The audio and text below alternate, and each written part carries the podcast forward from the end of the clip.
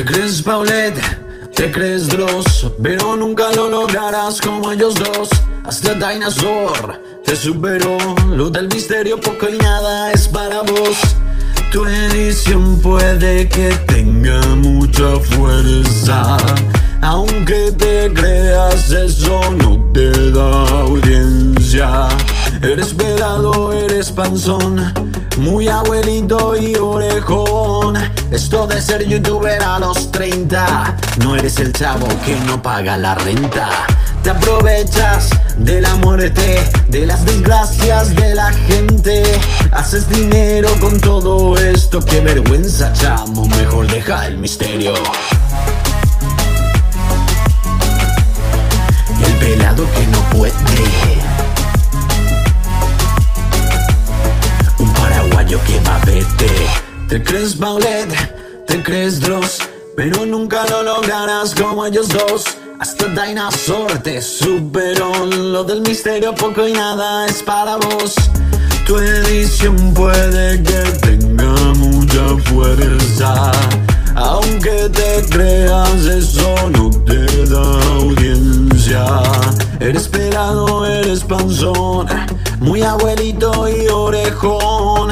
Esto de ser youtuber a los 30, no eres el chavo que no paga la renta.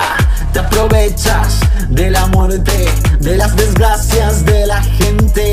Haces dinero con todo esto, qué vergüenza, chamo. Mejor deja el misterio. El pelado que no puede. Ahí va. Un paraguayo, vete.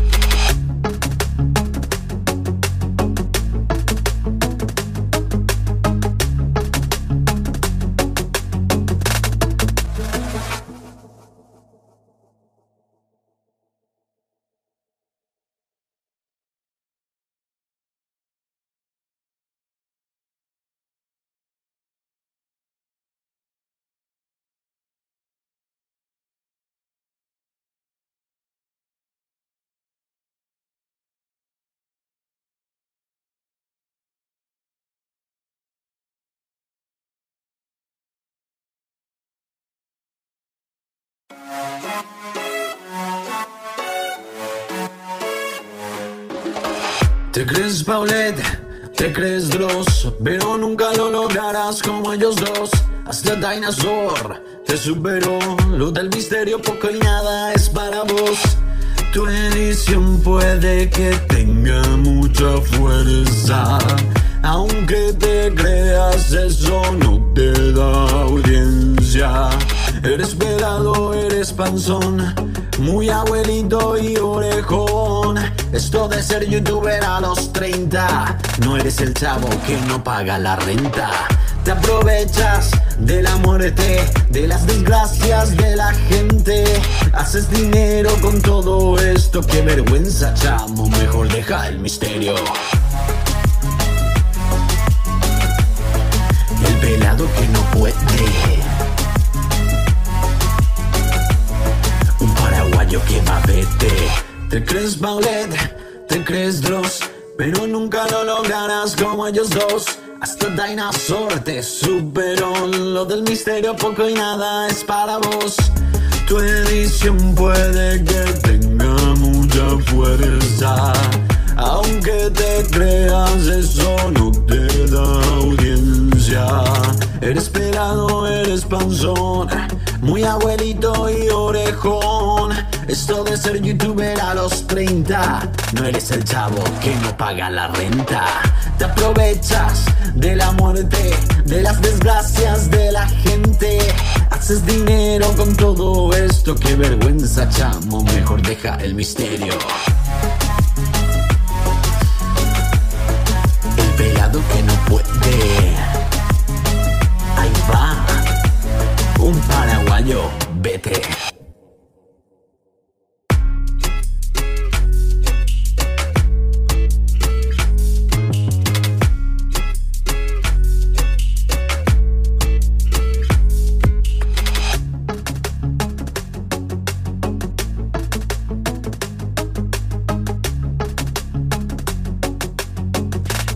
Bienvenidos a todos, ¿cómo están? Yo soy Paul, este es el podcast nuevo episodio con micrófono nuevo. Y si me están viendo en vivo desde Instagram, eh, muchas gracias. Muchas gracias por estar acá. Y también la gente que está en Instagram tendría que verme en...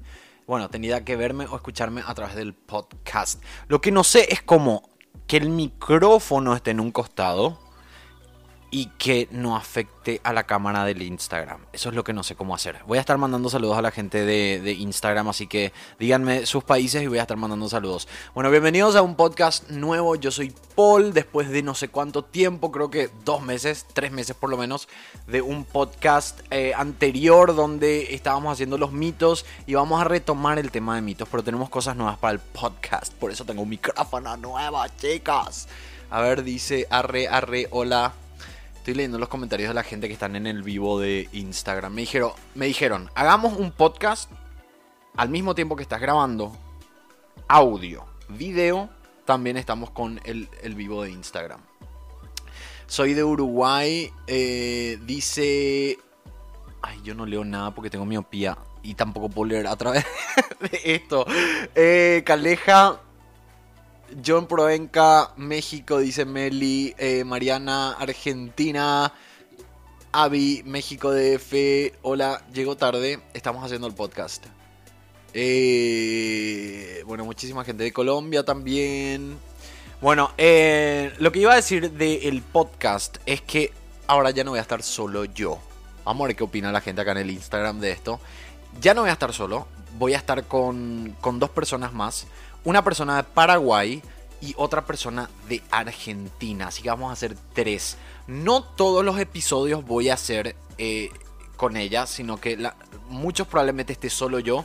Pero la idea es que sea un poco más dinámico. Vamos a traer casos nuevos, vamos a hablar, vamos a debatir. San Luis Potosí, dice Massa. Saludos, El Paso, Texas. Parece un programa de radio, chicos, ¿verdad?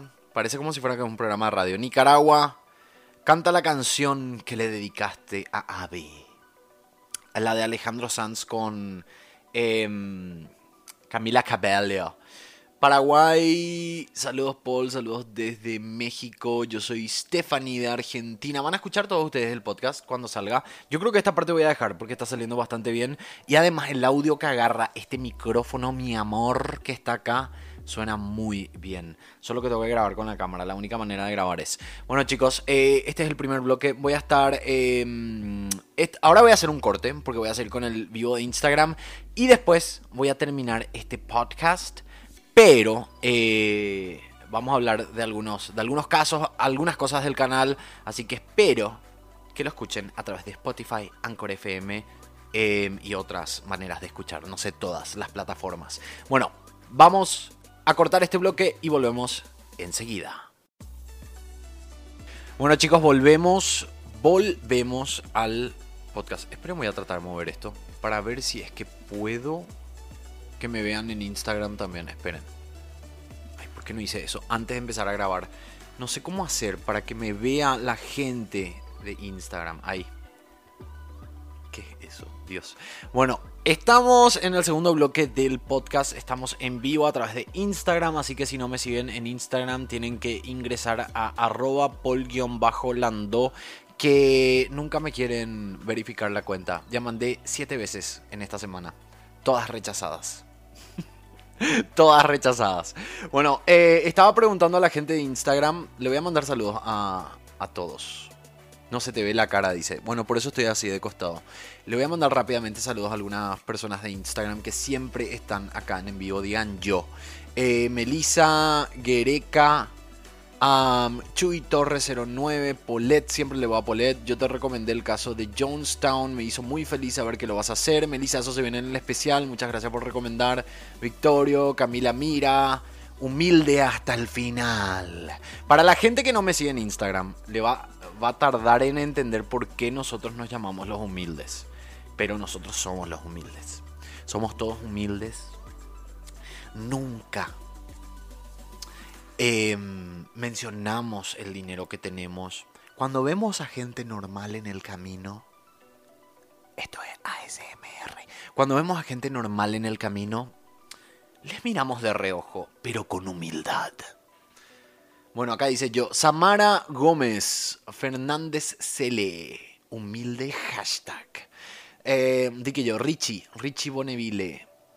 Gracias a toda la gente que siempre está en el Instagram. Kevin también, Kevin Kaika, que Kevin, eh, con Kevin tenemos que hacer el libro. Tengo unas cuantas ideas de, de que quiero que sea mi libro. Pero bueno, vamos al caso que me recomendaron acá a través de Instagram. No sé cómo manejar esto, chicos. Me es tan complicado. No sé cómo manipular esto todavía. A ver si puedo mover esto. Ah, ahí está. Ah. Ay, Esperen. A ver. A ver si esto se queda. Bueno, ahí está. Creo que ahí, ahí funciona así, se graba el audio, sí, y me ven. Bueno, eh, Sopralita, saludos a Sopralita también. Vamos a hablar de este caso que, que, me recomendó la gente a través de Instagram y es un asesino grotesco y miserable, el crimen de María Marta Arias. Este caso se llama el caso el asesino de Herbalife. Si no estoy equivocado, según me dijeron acá en los comentarios. Yo no conocía este caso, no sé de qué país es, me imagino que Argentina, porque está en un medio argentino, pero no sé, realmente no sé. ¿Alguien me puede decir en los mensajes? Humilde por aquí, Helen Nis. Perdón chicos, si, si de repente grito o saludo a alguien es la gente del Instagram. Te olvidas de mí, te saludé, Rich Def. Ahí sí te ves, sí. Bueno, en 1989, y a los 24 años, Pablo Amin mató a su mujer con sus propias manos. Después mutiló el cuerpo y lo arrastró de los pelos por el hotel en el que se hospedaba. Nunca quedó claro el móvil ni se encontró el arma asesina. Esto se publicó en enero del 2019, así que no es tan vieja la información y es de tn.com.ar. Es de Argentina, dice. Hola, ¿qué me perdí? Estamos haciendo el podcast. ¿Será la primera vez que va un podcast? No es la primera vez. En Spotify, chicos. Eh, y, también en el canal secundario. Creo que voy a subir esto en el canal secundario. Bueno, sigamos. Dice, em, el tipo entró acompañado de cuatro policías. Alto, de casi dos metros, pelo corto, cara angulosa, prominente nariz. Llevaba un saco con sus mangas subidas y las mangas de la camisa arremangadas sobre las mangas del saco. A la camisa la llevaba desabrochada hasta casi el centro del pecho con el cuello sobre el cuello del saco. Qué complicado cómo describen. ¿Alguien entendió? Bueno, sigamos. Em, al estilo John Travolta en fiebre de sábado por la noche. A una orden de Emilio Herrera Molina, presidente del Tribunal Penal de Tucumán, que lo iba a juzgar por haber masacrado a su mujer. Pablo Amin se sentó en un banquito frente a los jueces. Era el 7 de septiembre de 2009, el primer día de juicio. O sea, o sea, está hablando del juicio, pero no está explicando de qué trata. Eso es lo que quiero saber. ¿Dónde puedo encontrar de qué trata? Ay, por eso tengo que organizarme bien para hacer los podcasts, chicos cambia el tema. esto va a ser un desastre con vivo en Instagram, porque voy a empezar a hablar de un tema y después van a decir, cambia de tema. Y nunca vamos a tener un podcast, chicos, nunca vamos a terminar. A ver, eh... Descarado en infame, estoy buscando. A mí tenía 24 años cuando mató a su mujer. María Marta Arias, un año menor. Los dos eran de la banda Santiago del Estero. Él con sus 150 kilos 150 kilos, se fanatizó con los productos dietéticos que le hicieron recuperar una figura más o menos estilizada.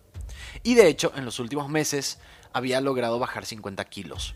Para el 28 de octubre de 2007 llevaba tres meses casado. Bueno, se habían casado por iglesia, pero no por civil. Quienes lo conocían decían que él se preocupaba bastante por María Marta. Ella padecía lupus, una enfermedad que, afecta articulaciones y músculos y desaconseja la exposición al sol. Eh, él ganaba unos 7 mil pesos mensuales vendiendo productos dietéticos, que era Herbalife, me imagino por eso se llama así, más el sueldo de su esposa no les iba mal económicamente. Podcast, sí. Cagándola con humildad. Perdón chicos. Ah, sí conozco el caso. ¿Conocen este caso? Yo no conocía. Yo no conocía para nada. Bueno, seguimos. A mí y su esposa llegaron a Tucumán en la mañana del sábado para participar de un congreso de la firma Herbalife, que fabrica y comercializa productos que ayudan a perder peso, para la cual ambos trabajaban. Se hospedaron. me hace acordar mucho al caso de Chris Watts, porque Shannon Watts trabajaba para Level. Level es la, la empresa que mm, es la empresa que vende productos parecidos a Herbalife. Por eso más, por solo por eso más acordar, no sé bien si la historia es muy parecida. Se hospedaron en la habitación 514 del quinto piso del Hotel Catalina Park. Eh, la tarde de aquel día, Amin fue preparándose para el acto final de la obra dramática. Se peleó con un compañero de la empresa y salió con su mujer, con su mujer de la convención. Caminaba, caminaba con ella por la Plaza Independencia cuando, de golpe, empezó a gritar que lo perseguían y que querían matarlo. ¿What? O sea que ellos estaban normalmente y de repente enloqueció a él y empezó a gritar como que le estaban persiguiendo. Qué raro. Em, caminaba con ella por la Plaza Independencia cuando de golpe empezó a gritar que lo perseguían y que querían matarlo. María Marta no sabía dónde ponerse de la vergüenza. Unos policías lo detuvieron y lo debieron llevar al hospital Padilla.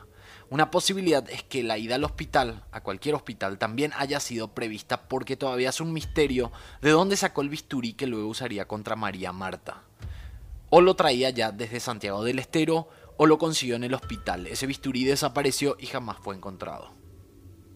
Qué raro este caso, chicos. No, realmente no conocía. Estaban acostados en el dormitorio del cuarto del hotel. O sea, no entiendo muy bien. Ojalá alguien en el Instagram me pueda explicar. Ellos se fueron de viaje. Él tenía que hacer una obra de teatro. Eso es lo que yo entiendo. Después salieron a caminar. Eh, caminar. Él enloqueció. Esta obra de teatro era en otra ciudad. Él enloqueció cuando salieron a caminar. Le llevaron al hospital y de ahí probablemente sacó un bisturí que fue lo que él utilizó para matar a su esposa. Eh, entonces después del hospital volvieron al cuarto del hotel. Estoy más confundida. Me confunden mucho. Esta redacción. Y además TN es un medio. TN es un medio serio. No me dicen. A sopota madre con un bisturí. Eh, le hizo daño el producto quizás. No entiendo chicos, no entiendo. ¿Por qué no puedo entender esta descripción de TN? Hola, Hola Betty. Eh... What the fuck. Bueno, vamos a seguir leyendo. Yo entiendo así. Yo entiendo como que ellos se fueron a otra ciudad. En esa ciudad había algo que tenían que hacer. Herbalife le pudrió el cerebro. Déjalo, dice. Esperen, quiero, necesito entender. Él era consultor de Herbalife. Sí, eso entiendo. Ellos estaban en otra ciudad porque está mal redactado, dice. A lo mejor quería matarla desde antes. Y plan, pero no podemos a hipótesis todavía. Lando, gracias. Saludos a Perú. Primera vez escuchando podcast. Hola, ¿qué pasó? Hola, Luli. Las noticias últimamente redactan mal. Tenía un congreso en Tucumán. Ahí está. Anita Franco, muchas gracias. O sea, él tenía un congreso en Tucumán. Él es de Santiago del Estero. Ellos se habían casado. Em, y lo que pasó fue que ellos en ese, se fueron hasta esa ciudad en Tucumán es otra provincia, en otra provincia de Argentina. Se fueron ahí, después en un momento salieron a caminar y él parece como que tuvo un problema de un problema mental, no sé, algo como que se sentía perseguido. En ese momento lo llevan al hospital y hasta ahí nos quedamos. ¿Está ok ahí? Conta un cuento. Nitacita, esto es de, de misterio, ¿sabías? Acá hay una chica que se llama Nitacita. Bueno, seguimos. Hasta ahí está bien, creo. Era un congreso de Herbalife. Muy bien. Muy complicado hacer los podcasts en vivo con Instagram. Porque tengo que leerles y después tengo que prestar atención a la historia. Muy bien, está bien, dice. Em, estaban acostados en el dormitorio del cuarto del hotel. Ella le daba la espalda. Él se subió a horcajadas sobre su mujer. Van a pensar que soy ignorante, pero no sé qué significa horcajadas. ¿Alguien me puede decir? No le hizo falta aplicar ninguna técnica de la disciplina que tan bien dominaba, la de las artes marciales. Le puso la rodilla en el pecho y con las dos manos la agarró del cuello y apretó, apretó con todas sus fuerzas. Tan fuerte apretó que sus dedos quedaron marcados en el cuello de la chica. Cuando la soltó, ella no se movía, la había estrangulado. Tomó el bisturí y le cortó los párpados. ¡Qué terrible! Le sacó los ojos con las manos. Chicos, qué terrible esta historia. Los, los puso sobre la cama. Le hizo cortes en la frente, en las mejillas, en las piernas, en la zona íntima, en los brazos, en el pecho. O sea, ¿cómo él pasó de ser una persona normal a enloquecer en ese día? ¿O ese es el misterio de esta historia? Eso parece. La agarró de los pelos y la sacó de la cama, la arrastró fuera de la habitación, seguía llevando el cadáver de los pelos, estaba completamente desnudo. Quiso primero tomar el ascensor y como tardaba en venir, no se desesperó y arrastró el cuerpo de su mujer por la escalera principal, no por la de servicio, hasta el primer piso. Allí hizo un alto y la pateó. Nada lo hizo apurado, todo parecía calculado. Es como que te subes al caballo. Ah, ok, muchas gracias por el significado. Él tenía 150 kilos, además. Cuando llegó el... O no sé si ya había bajado de peso porque él estaba ya vendiendo Herbalife. Si el chabón ya venía con comportamientos raros. Qué densa esta historia, chicos. Yo no conocía de verdad. Cuando llegó el personal del hotel pareció asumir un papel. No soy yo. Esto es obra del demonio, afirmó. Se puso furioso y cuatro policías debieron controlarlo. Allí dejó una frase reveladora. No se preocupen, estoy en estado de emoción violenta. Desde el piso seguía lanzando patadas hacia donde estaba el cuerpo de su esposa. Por favor, agua, estoy deshidratado, me tragué el anillo, lo tengo en la garganta. Agua, y el Señor los va a perdonar, gritó dirigiéndose a los policías que lo sujetaban. Los alaridos de Pablo Amin se escuchaban desde la calle. Quiero H2O, quiero agua, tengan misericordia, insistía. Acá termina el. O sea, falta unas frases más, unos párrafos más. ¿Por qué Pablo Amin mató a su mujer? Es el interrogante que no tuvo una respuesta satisfactoria en todo el proceso judicial. Se dijo que competían demasiado en el propio trabajo al punto de convertirse en rivales y luego en enemigos. Se habló de infidelidades de él y reproches de ella o al revés, se dijo que él tenía celos. Concretamente jamás se conoció la razón de esta atrocidad cometida contra María Marta. En septiembre de 2009 Amin fue condenado a prisión perpetua por homicidio con ensañamiento y también dijeron que había simulado locura para engañar a la administración de justicia y lograr eh, la impunidad o una pena menor. El fallo eh, fue confirmado por la Corte Suprema de la Nación. Hace días Amin se volvió a casar con una mujer que conoció dentro del penal.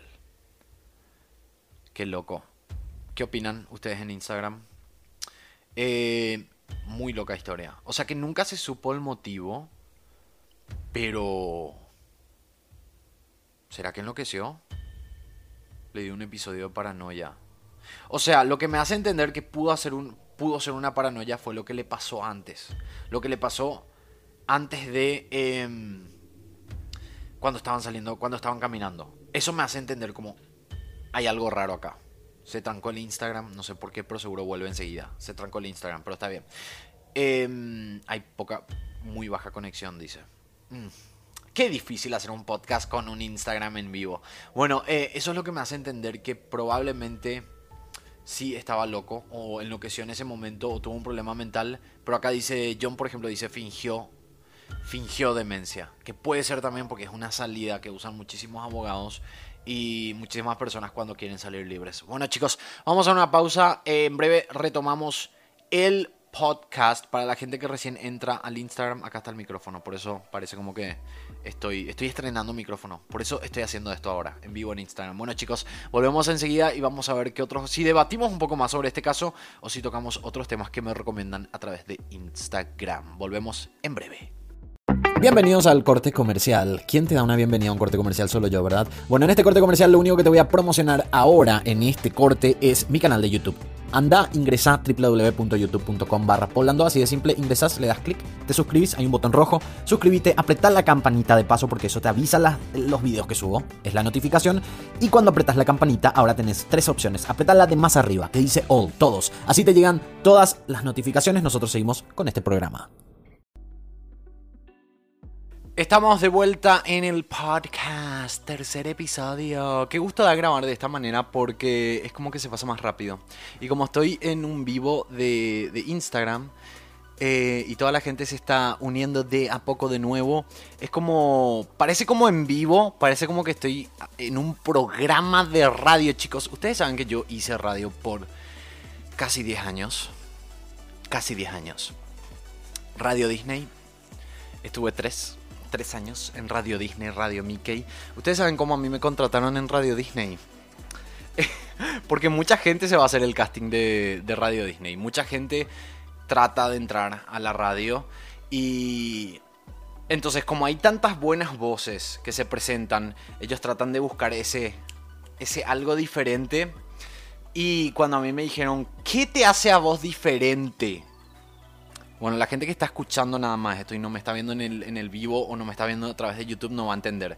Pero yo les dije que tengo la entrada de Mickey. Y ahí me contrataron. ¿Sabían eso? Radio Mickey, sí. Hola chicos, todos los que se van uniendo a arroba pol-lando a través de Instagram. Voy a, voy a ir saludando de vez en cuando a la gente que se va uniendo. Eh, espero que no moleste en los audios del podcast hacer esto porque es muy raro. Hace rato estábamos hablando del caso de Herbalife. ¿Algún comentario de la gente de Instagram sobre este caso? Muy interesante. Em, yo no conocía y me gustaría hacer un documental un poco más extenso y capaz que con periodistas de Argentina que eh, tengo comunicación em, y podemos encontrar un poco más de información, creo yo, sobre este caso. Creo. Muy astuto tú, dice Ana. Hola Ani. Hola a todos en arroba polio en Instagram. Síganme, síganme, síganme. Ah, estaba hablando que no me están verificando la cuenta. Hasta ahora no sé qué hacer para que me verifiquen la cuenta. Al parecer no soy tan famoso. Eh, yo tampoco me considero famoso porque soy humilde. Soy humilde. Y por eso yo a mis seguidores les llamo los humildes. Sí, eh, no miren las fotos porque son muy grotescas. De ese caso, del caso de, Herbalife, son fotos muy grotescas. Wow. Mm, mm, mm, bueno, recomiéndenme otro, otros casos mientras yo les voy a hablar de, de qué creo que tenemos que hacer para que me verifiquen la cuenta. Primero hicimos una estrategia. Habíamos hecho, porque yo hago vivos, chicos, yo estoy re loco, re mal de la cabeza, no tengo amigos. Entonces, como no tengo amigos, lo único que hago es... Em, vivos en Instagram. Así que la gente humilde que está en mi Instagram son como mis amigos. Y ya prácticamente nos conocemos. Es como que ya les conozco a varios de ellos.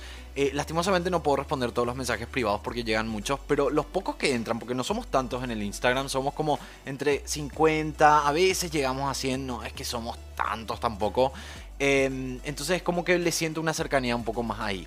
Triste, pero cierto. Igual yo creo que la gente que me ve en Instagram tampoco tiene vida social. Entonces lo único que hace un viernes a la noche, yo sé que hoy no es viernes, hoy es miércoles, pero normalmente hago viernes a la noche o sábado a la noche y ellos están viéndome a mí en Instagram. Pero somos humildes. Em, de repente se te ven los ojos verdes. Kevin, es que yo soy como una, una cosa rara. Con humildad lo digo. Eh, bueno, lo que estaba diciendo es, tú, hicimos una vez un vivo y teníamos como estrategia crear muchos perfiles con mi nombre, porque supuestamente Instagram eh, te da la verificación si es que es fácil de suplantarte. O sea, una suplantación de identidad. Entonces yo le dije a los chicos, hagan todos em, perfiles con mi nombre. Y se fueron a hacer perfiles, no sé cuánto hicimos. Hicimos como 30 30, 40. Entonces cuando buscas Polando están todos los perfiles. Inclusive hay Polando oficial. Polando 1. Hay un bicho. Polando 1. Polando oficial 2. Hay muchísimos Polando. Entonces esa fue una estrategia. Después yo pedí la verificación. Me rechazaron. Después estábamos diciendo, ok, necesito Wikipedia. Una página de Wikipedia que en la vida me van a aceptar no me van a aceptar una página de Wikipedia. ¿Quién soy yo para tener una página de Wikipedia? ¿Qué tan tarde llegué? Recién empezamos hace 5 minutos. Estamos haciendo el podcast mientras que hago un vivo. Creo que esto se va a hacer costumbre. Y me va a ayudar a hacer los podcasts también. Porque es como que estoy en contacto, no estoy solo. Entonces me gusta, me gusta esta idea. Muy tarde dice. Acabo, acaba de empezar zombie. ¿Qué significa eso? Ustedes son mi vida social. Así, Así, así de solos estamos nosotros en Instagram. O sea que yo más o menos calculo que unas 100 personas de las casi 40.000 que me siguen son las que no tienen vida social. Después están las, no sé, 39.800 que sí tienen una vida social. El nieto de tu abuelo masón. Me siento acompañada contigo. Eh, decime hola. Hola Carveo.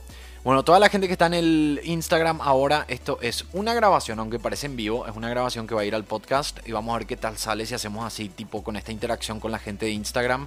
Y también tengo pensado, como estoy grabando con una cámara, eh, porque este micrófono nuevo estoy grabando solo con la cámara, entonces quiero subir al canal secundario los podcasts también. Sin vida social, team, muy bien. Bueno, entonces no sé, no sé qué vamos a hacer para, para que se verifique mi cuenta. Eso es lo único que yo quiero lograr ahora. Ya no me importa más nada. No me importa em, tener una carrera. No me importa mm, que alguna vez conocer a Lady Gaga. No me importa nada. Yo quiero tener mi cuenta verificada. Qué chistoso. Oh my god. Hola Lause Bayos Sarchila. Bueno, vamos a otro caso. Que me recomienda la gente de Instagram. Dígame un caso que yo no haya tocado todavía en el canal y que podamos leer rápidamente en algún medio de comunicación fidedigno a través de, bueno, acá, acá en la computadora, que no sea muy complicado, que no sea algo que nos lleve años entender. Porque este, por ejemplo, el caso que, vimos ahora, que fue el asesinato de María Marta Arias, que trata sobre el asesino de Herbalife, em, cortito, pero muy interesante. Un poco complicado de entender al comienzo, pero bastante interesante. Fefer. Ese me pidieron mucho. ¿Cómo se llama ella? Algo Fefer. Fefer. Vamos a ver qué, qué encontramos. No me acuerdo. El. Miriam Fefer. Ahí está. Miriam Fefer. Vamos a ver qué encontramos sobre Miriam Fefer. Este caso, este es uno de los casos que más me pidieron eh, en todo este tiempo, desde que empecé el, canal de misterio, desde que empecé los podcasts, desde que empecé a hacer todo este tipo de contenido. El caso de Miriam Fefer me pidieron muchísimo. Perú 21, ¿es, es confiable? Ese también es otro problema con los que hacemos este tipo de contenido porque no sabemos cuáles son medios amarillistas y cuáles son medios em, fidedignos. Cuando, cuando hicimos el caso de Ciro Castillo, que ya está en el canal, pueden ir a ver, está como cerca de los 500 mil vistas. El problema que nosotros tuvimos es que utilizamos muchos medios amarillistas, pero no sabíamos. Yo la manera de diferenciar un medio amarillista en Paraguay es cuando usan yo para, o sea, guaraní y español mezclan. Entonces yo sé, ah, este es amarillista. Eh, se te seca la garganta. Tengo acá mi agua negra. Muchas gracias. Se preocupan todo en Instagram por mí. Muchas gracias. O sea, eh, Perú 21 es, de, es fidedigno. Si es confiable, es un caso muy sonado en Perú. Ok, vamos a Perú 21 entonces. Que dice, em, caso Miriam Feferi tiene un montón de, de artículos. Vamos a ver si hay alguno que describe qué exactamente pasó con Miriam Pfeffer, porque este es un caso que yo no conozco, aunque mucha gente me pidió, em, yo no conozco exactamente qué pasó en este caso. Em, bueno, audiencia, pensiones, una tercera persona en la escena del crimen. Mm, mm, mm, ¿Dónde está? Quiero un resumen. Quiero un resumen. Ok, no sé cómo encontrar así de rápido. Tengo que, tengo que preparar, chicos. Yo sé que tengo que preparar esto antes. ¿Cuándo vas a hacer algo en cuanto al caso de Amanda Knox? Podemos hacer sin problema. Sin problema podemos. Em,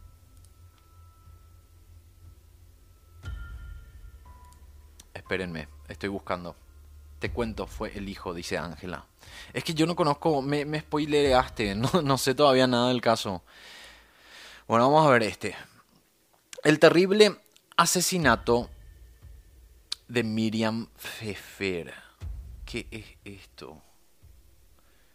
Ah, ah, ah, me salieron unas grafiquitas. Creo que tengo que preparar muy bien cuando me van pidiendo. Porque no sé de dónde sacar. No sé de dónde sacar la, información. Eh, eh, eh, no, no encuentro. No encuentro, no encuentro, chicos. María del Pilar Pérez La Quintrala está en Wikipedia. Asunta Basterra, por favor. Pago cuatro años. ¿Qué pasa si pongo Miriam Fefer? ¿Qué pasó? A veces se encuentra de esa manera. ¿Qué pasó? El detalle cronológico de los hechos. Esto me, me, interesa. A mí siempre me gusta ver los detalles cronológicos. Dice, caso Fefer. El detalle cronológico de los hechos tras la absolución de Eva Bracamonte. No tengo idea quién es Eva. Tras la absolución de Eva Bracamonte este martes te presentamos un completo resumen de los principales hechos ocurridos durante todo el proceso. Eva Bracamonte Fefer, hasta hace algunas horas acusada de parricidio en contra de Miriam Fefer, su madre, fue absuelta por la supuesta participación en el asesinato que data del 15 de agosto del año 2006. Este largo proceso que tiene más de 8 años donde se han tejido y destejido hipótesis parece encontrar su fin en esta resolución y tras casi 3 horas de lectura de sentencia, el colegiado de la segunda sala penal para reos en la cárcel de Lima resolvió por mayoría absolver a la joven como autora intelectual del crimen de su madre. 15 em, de agosto del año 2006. La empresaria Miriam Fefer muere de estrangulamiento al interior de su vivienda durante la madrugada en el distrito de San Isidro. Eso fue el primer hecho. No hay mucha explicación, ese es el problema con este artículo. Pero bueno, lo que sí, el 15 de agosto del 2006, a la madrugada, Miriam Fefer, una empresaria, murió estrangulada. Y ahí empezó el misterio. Enero del 2009, la policía argentina reveló que el colombiano Alejandro Trujillo Ospina, condenado por extorsión, confesó ser el autor material del asesinato de la empresaria limeña. Eh, Saludos Mexicali. Shane está leyendo un caso. ¿Qué significa eso? Julio de 2009, la policía peruana confirmó que la sangre que se halló en la escena del crimen correspondía a Trujillo Ospina. El 9 de septiembre del 2009, las presuntas responsables del crimen, Eva Bracamonte, la hija de la víctima, y Liliana Castro Manarelli, se entregan a la justicia. ellas fueron trasladadas al penal anexo de máxima seguridad de Chorrillos.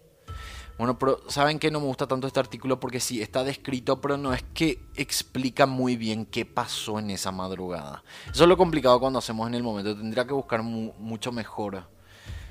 Eh, por el caso de Gisela Torres sucedió en la ciudad de Ibagué, Colombia. Una jueza de la República contrató a dos sicarios para matarla porque estaban con su ex esposo, pero no murió. No sé qué caso es ese. Bueno, este, este caso de Miriam Pfeffer yo creo que también tendría que hacer un documental mucho más extenso, encontrar artículos que describan mejor el hecho, porque no estoy encontrando así rápidamente, ahora como para el podcast, un artículo que me pueda describir muy bien qué pasó en esa noche, en esa madrugada.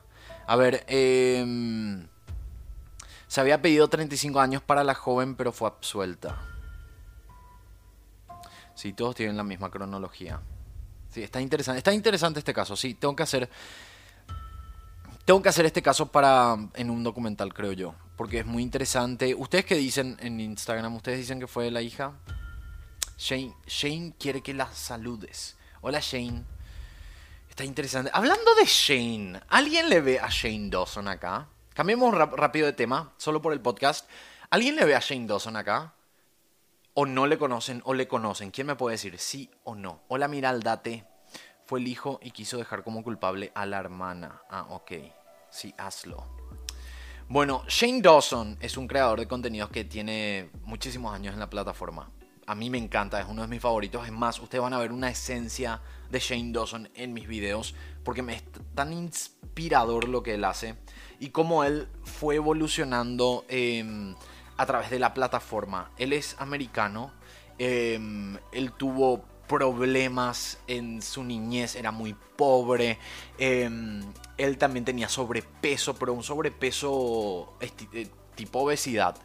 Y con el tiempo, em, bueno, él fue superando los problemas y se fue haciendo cada vez más, más, popular y es, yo creo, uno de los creadores de contenidos más importantes que tiene la plataforma. Me encanta Shane, dice. Me sigue en Twitter, Shane Dawson con toda la humildad del mundo digo, me sigue en Twitter. Em, y ahora, y hace un tiempo, como hace dos años, un año y medio, él empezó a sacar documentales. Más o menos cuando yo empecé a sacar documentales también, porque yo, lo mío se cumple un año, en octubre, el 30 de octubre, que todavía no sabemos qué vamos a hacer. Se, tenemos que festejar. eh, es gringo y no entiendo mucho. Ese es el problema. Para la gente que no entiende inglés es muy complicado porque hablan muy rápido también en, en estos videos.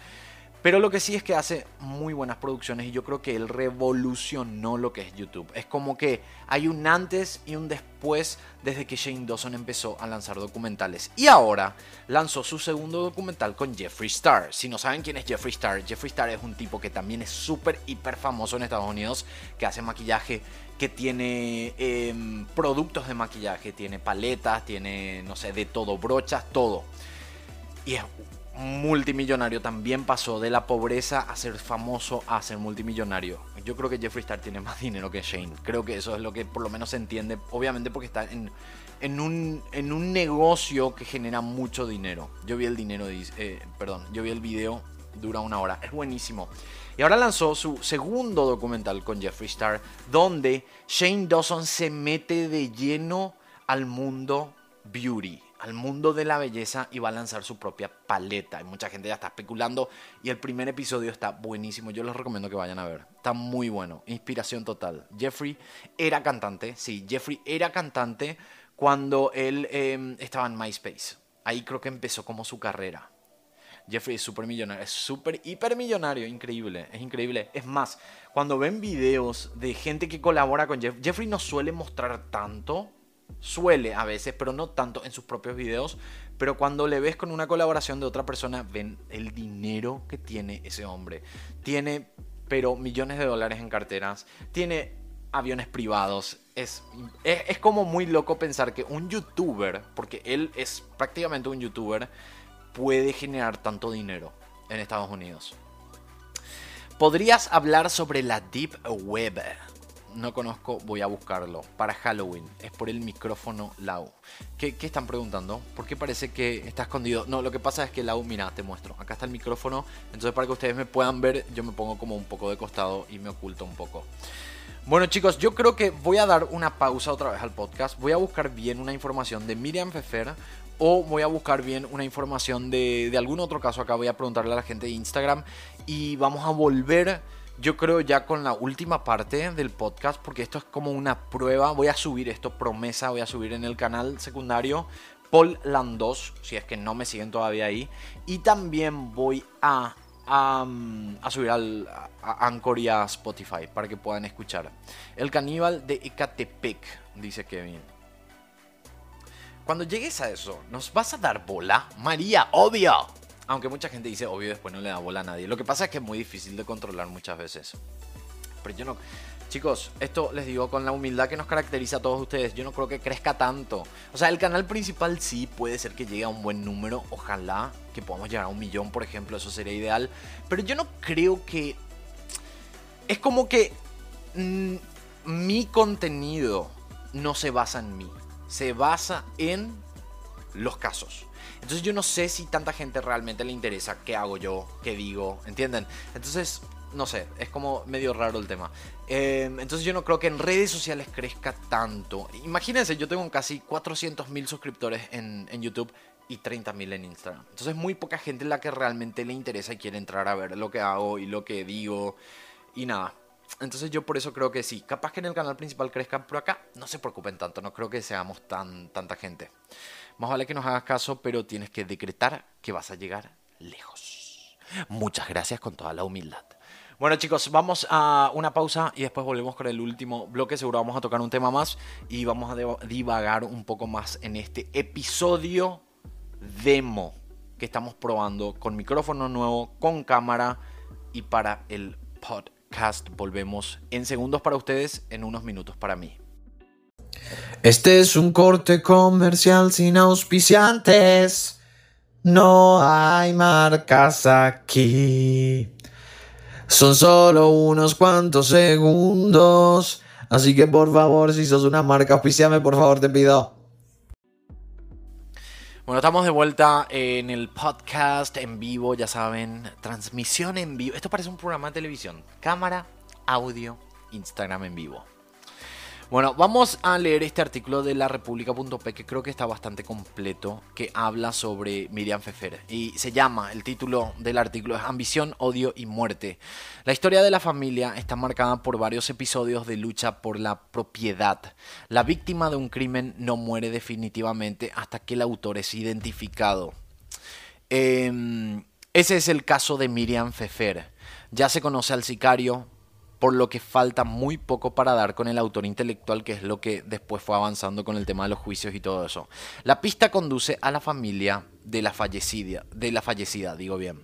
En los archivos policiales y judiciales, y escuchen esta parte porque es impresionante. Esta es la parte que me impresionó después de leer este artículo. Dice, en los archivos policiales y judiciales consta que Miriam Fefer Salleres estuvo involucrada en el intento de asesinato de su padre, Enrique Pfeffer Rothstein. O sea que la mujer que falleció estuvo supuestamente, según archivos policiales y judiciales, en el intento de asesinato de su propio padre. ¿What? El propósito del crimen era apropiarse de los bienes del patriarca de los Fefer.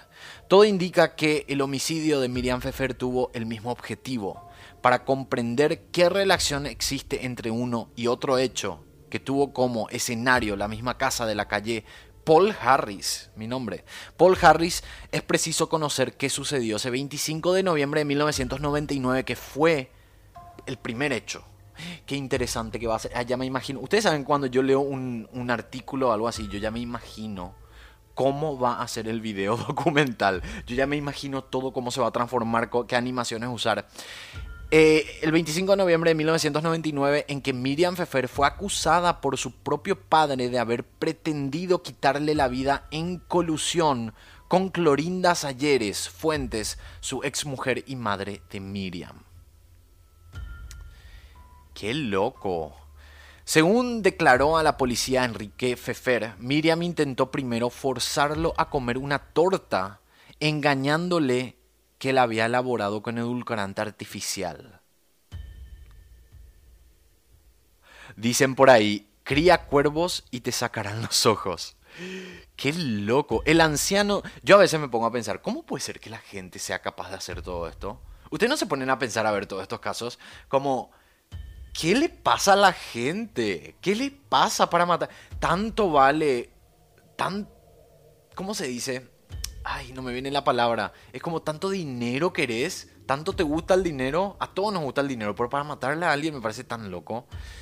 Em, es muy loco. Entonces Miriam merecía morir, dice Dari Gamboa a través de Instagram.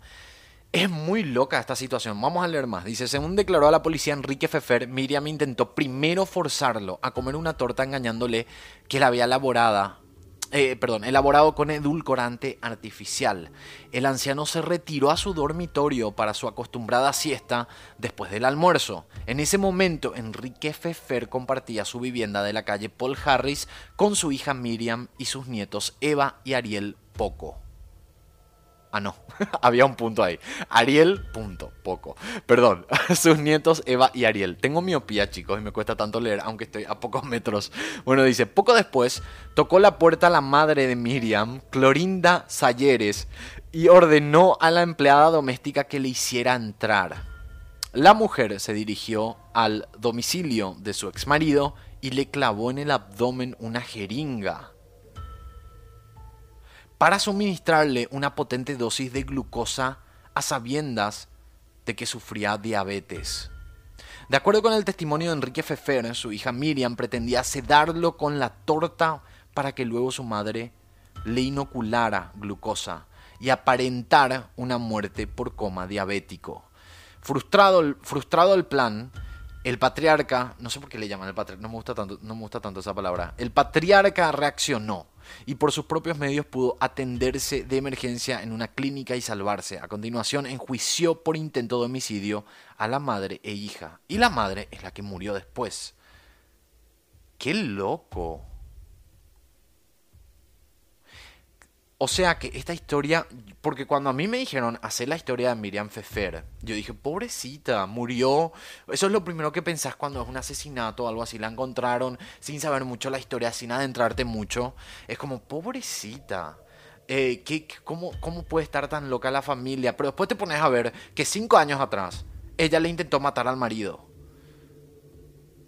Dice, no vayamos tan lejos, dice Iván. Eh, lo que están haciendo los hijos de José José con tal de ganar dinero es igual de peor. Se aprovechan de su muerte para conseguir entrevistas y así conseguir dinero. Tenemos que adentrarnos a la historia de José José. Yo creo que cuando salga un poco más de información. Bueno, dice, con la misma moneda, dice el título después.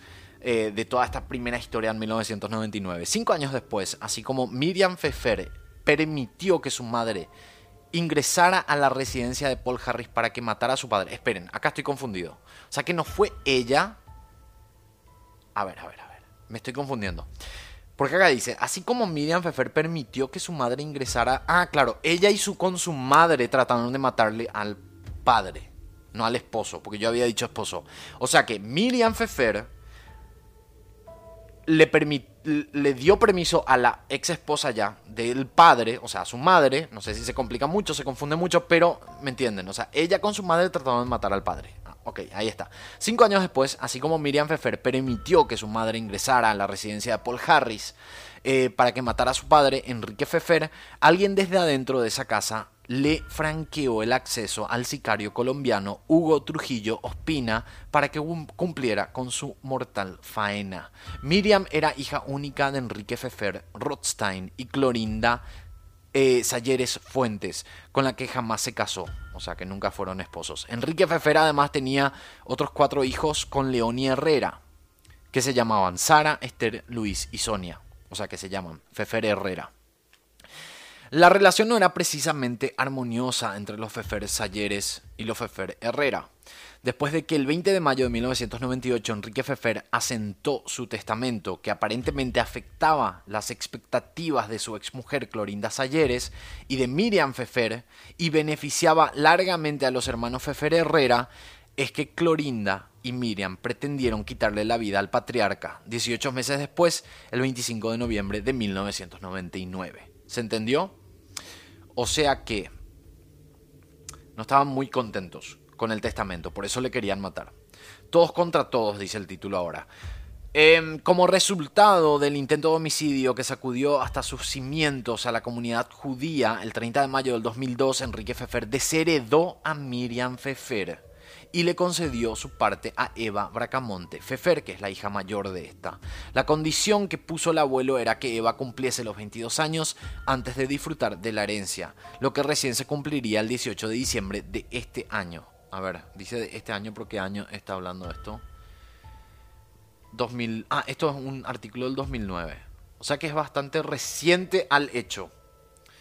Eh, a ver, el año 2000 9, ¿dónde me quedé? Ok, ahí. Poco después, el 7 de agosto del 2003 falleció Enrique Fefer con la certeza de que se iba del mundo habiéndolo resuelto todo. Como todo tranquilo.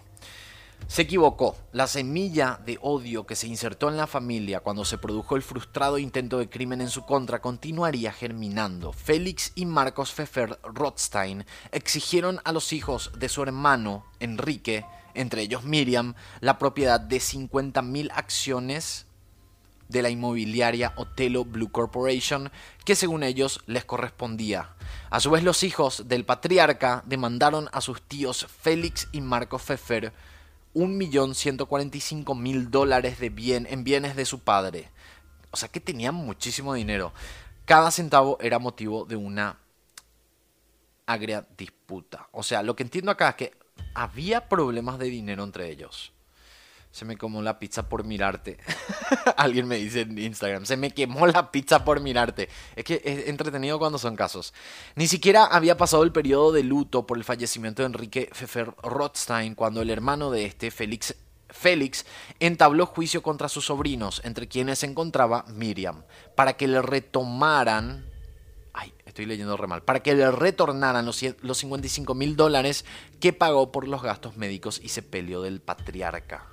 Luego, cuando los Fefer Herrera recibieron en herencia la inmobiliaria Cosmos, estos se dieron con la sorpresa de que manejaban menos propiedades que Sideral.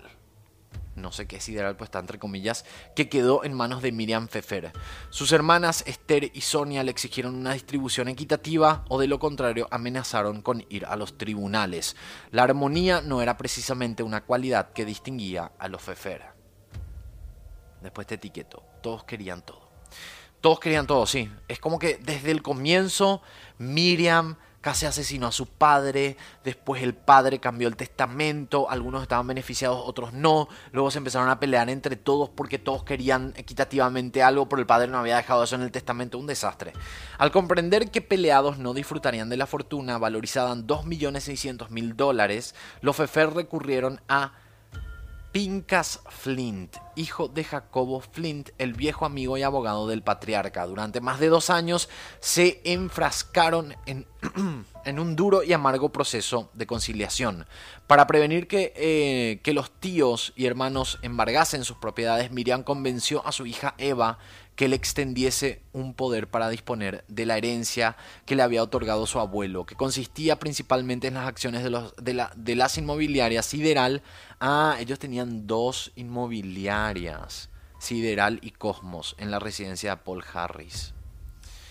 Ocho días después de que Eva recién cumplió 18 años, le otorgó el poder a su madre, Miriam Fefer, para que se dispusiera de todos los bienes heredados. El procedimiento resulta extraño porque, según el testamento del abuelo Enrique Fefer, Eva Bracamonte recién estaba en condiciones de decidir sobre la herencia cuando cumpliera 22 años, lo que recién ocurriría el 18 de diciembre de este año.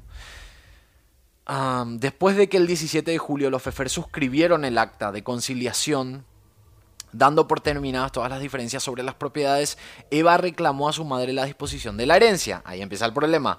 Eva reclamó a su madre la disposición de esta herencia. Eva Bracamonte deseaba hacer su propia vida.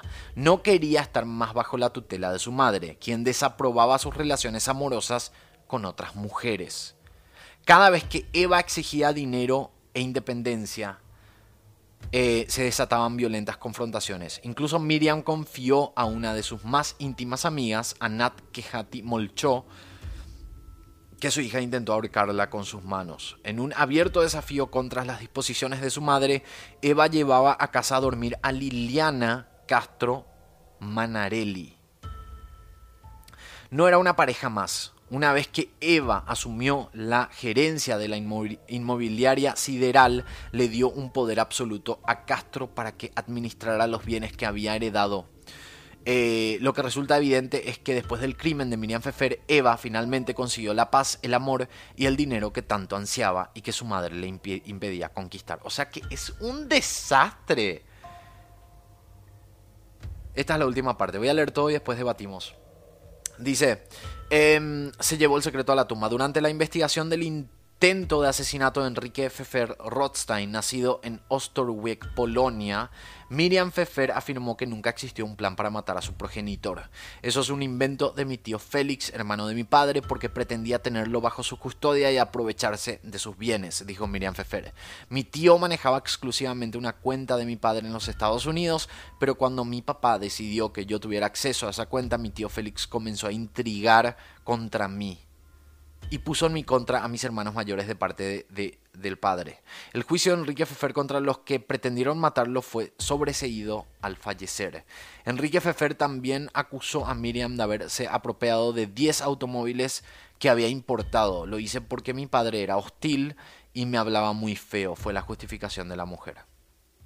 Bueno, ahí termina. Esta es, eh, me pareció mucho más interesante, mucho más completo este caso. Quiero un video, sí, está buenísimo. O sea, está muy fea la historia pero qué historia, o sea que empezó todo desde el pasado, tratando de matarle al señor primero y luego la hija, que fue la que intentó matarle al señor, terminó asesinada, porque supuestamente la hija eh, era lesbiana, tenía una relación amorosa que la madre no aceptaba y además quería tener la herencia que el abuelo le había dejado. Eso fue lo que yo entendí de este caso. Podcast en vivo, sí, esto es podcast en vivo. Qué loco. ¿Cuándo el video? ¿Cuándo hagamos este video? No sé cuándo vamos a hacer este video, pero sería muy interesante poder hacer porque me parece muy loco. Parece una novela, ¿sí? ¿Será que tiene algún documental oficial o alguna película que se haya basado en esta historia? Porque tiene tantas vueltas, una familia peligrosa. Y ustedes saben que yo siempre me puse a pensar en el miedo que te puede llegar a dar de, de que un abuelo, por ejemplo, un abuelo deje una fortuna, así como en este caso, pero no tratar de matarle al abuelo, sino a lo que voy es, una persona de, mucha edad deja una fortuna y son varios hijos. Em, y pónganle que el abuelo era un hijo de puta, pero así, un HDP máxima, a la máxima potencia dice, este y este reciben herencia y estos dos, cada uno un auto, pero no los millones de dólares.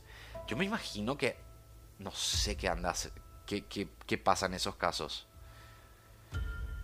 No creo, no, no hay película, no hay documental. Bueno chicos, bastante interesante. Vamos a un último corte en este podcast y después vamos a despedir ya. Yo creo que creo que completamos una hora porque es muy difícil de controlar de esta manera, pero creo que nos vamos a un pequeño cortecito. Hoy hablamos de dos casos muy interesantes que creo que tienen que tener documentales, chicos. ¿Qué dicen ustedes? Yo creo que el caso de, del asesino de Herbalife necesita un documental porque necesitamos más información. Quedó muy corto y este de Miriam Fefer da tantas vueltas. Qué gusto que encontré este artículo de la República. Eh, gracias a la República que me mencionó también por el caso de Ciro Castillo. Así que si la República me va, a poner otra vez en el diario, entonces sí o sí eh, hacemos este caso. Pero muy interesante. Bueno, vamos a un cortecillo y volvemos en breve. Bienvenidos al corte comercial. ¿Quién te da una bienvenida a un corte comercial? Solo yo, ¿verdad? Bueno, en este corte comercial lo único que te voy a promocionar ahora en este corte es mi canal de YouTube. Anda, ingresa www.youtube.com barra polando, así de simple, ingresas, le das clic, te suscribís, hay un botón rojo, suscríbete, apretá la campanita de paso porque eso te avisa los videos que subo, es la notificación, y cuando apretas la campanita ahora tenés tres opciones, apretá la de más arriba, que dice all, todos, así te llegan todas las notificaciones, nosotros seguimos con este programa. Bienvenidos al corte comercial, ahora te promociono obviamente mis redes sociales, Facebook, Twitter, e Instagram. Pero más importante que me sigas en Instagram porque ahí es donde tengo más contacto con la gente que me sigue en las diferentes plataformas. Así que ingresa a mi Instagram, arroba polio seguime, escribime. Así que te espero en mi Instagram. Nosotros seguimos con este programa.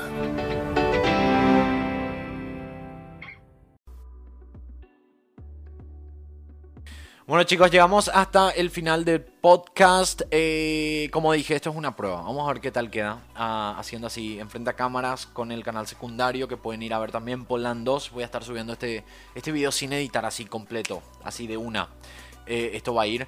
También estamos haciendo vivo en Instagram, arroba bajo Si es que a la gente le gusta y quiere quedarse y quiere estar presente cuando yo hago el podcast, eh, podemos hacer. Porque la idea es poder hacer también todos los días. y el justamente el Instagram me da una hora de vivo. Entonces justito podemos empezar y terminar el podcast después hago un vivo para debatir con la gente ahí en arroba bajo lando. Eh, y también a través de Anchor FM. Si descargan la aplicación de Anchor FM, ustedes pueden mandarme audios también. Yo creo que el próximo ya voy a hacerles escuchar a todos un audio y vamos a debatir y hablar sobre eso. Eh, así que pueden descargar gratuitamente Anchor, Anchor, a n c h o -R Buscan en, en, el teléfono la aplicación, pueden descargar, síganme, búsquenme ahí, Polando, van a encontrar mi podcast, síganme. Y pueden mandarme un audio si quieren eh, ser parte también. Hola, dice Michelle. Em, ¿Qué otra cosa iba a decir? No se olviden que tengo el canal principal, eh, que tenemos el especial ahora de sectas, que estamos trabajando a full con eso. Se vienen las sectas, les voy a dar un adelanto, porque no son tantos los que escuchan. Se viene Heaven's Gate, también vamos a hablar de Jonestown, de Scientology, Cienciología, de Nexium, que es algo bastante reciente, de la familia Manson y también la secta Waco. Esos son los seis episodios que estamos preparando y se viene con colaboraciones. Probablemente Dinosaur Vlogs, probablemente Lesma, probablemente Marian Rock, probablemente Alessandra eh, y probablemente también eh, Elizabeth. Y me falta una persona más que voy a ver. Obviamente que no va a ser el innombrable. Ya saben quién. Ustedes que están, están en Instagram, tienen que seguirme en Instagram para saber los chistes internos. Eh, los que están en Instagram saben de quién hablo. Eh, voy a saludar a unas cuantas personas y después me despido. Dice, a ver, díganme de sus, países, chicas, por favor. Dice, saludos también desde Texas, dice Lihuit. Fátima NZ se está riendo. Chuy Torres también. Es que ellos entienden los chistes internos. Tienen que seguirme en Instagram. Están en los vivos y van a entender todos estos chistes. De humildad, de lo humilde que somos nosotros y también del innombrable. Nitacita dice besos. Gracias, Nitacita. Ella siempre está. Argentina. Hola, Lisbeth Flores. Saludos a Argentina, dice Abril Feliz. Eh, queremos exclusividad, dice. Saludos desde Chile, Pamelita. Perú. Eh, el greñudo. Yo no soy el greñudo, el greñudo es el innombrable. Em, buenísimo, dice, me encanta tu video, estoy muy, eh, estoy un poco obsesionada. Gracias, el efecto Leti. Saludos desde Costa Rica. Yo te sigo siempre, pero no sé quién es. No sabes quién es el innombrable. Saludos desde Perú, saludos de Ecuador. No me pierdo tus vivos. Por verte, me caí. Gracias Gaby, Steffi, Jiménez, a mí no me avisan de los en vivo, Claudia. Bueno, chicos, muchas gracias Bogotá, Colombia, también México. Bueno, muchas gracias a todos, en serio. Eh, les espero en todas las plataformas, diferentes plataformas, así pueden disfrutar de los diferentes contenidos que todos tienen que ver en algo sobre criminalística. De repente divagamos un poco con otras cosas, más en el canal secundario, que eh, les debo video ahí también con Avi. El que Avi está acá abajo ahora al lado mío, como siempre. Bueno chicos, les mando un beso. Nos encontramos en el próximo podcast y también en el canal principal, en el canal secundario y en los vivos de Instagram, arroba pol-lando. Chao.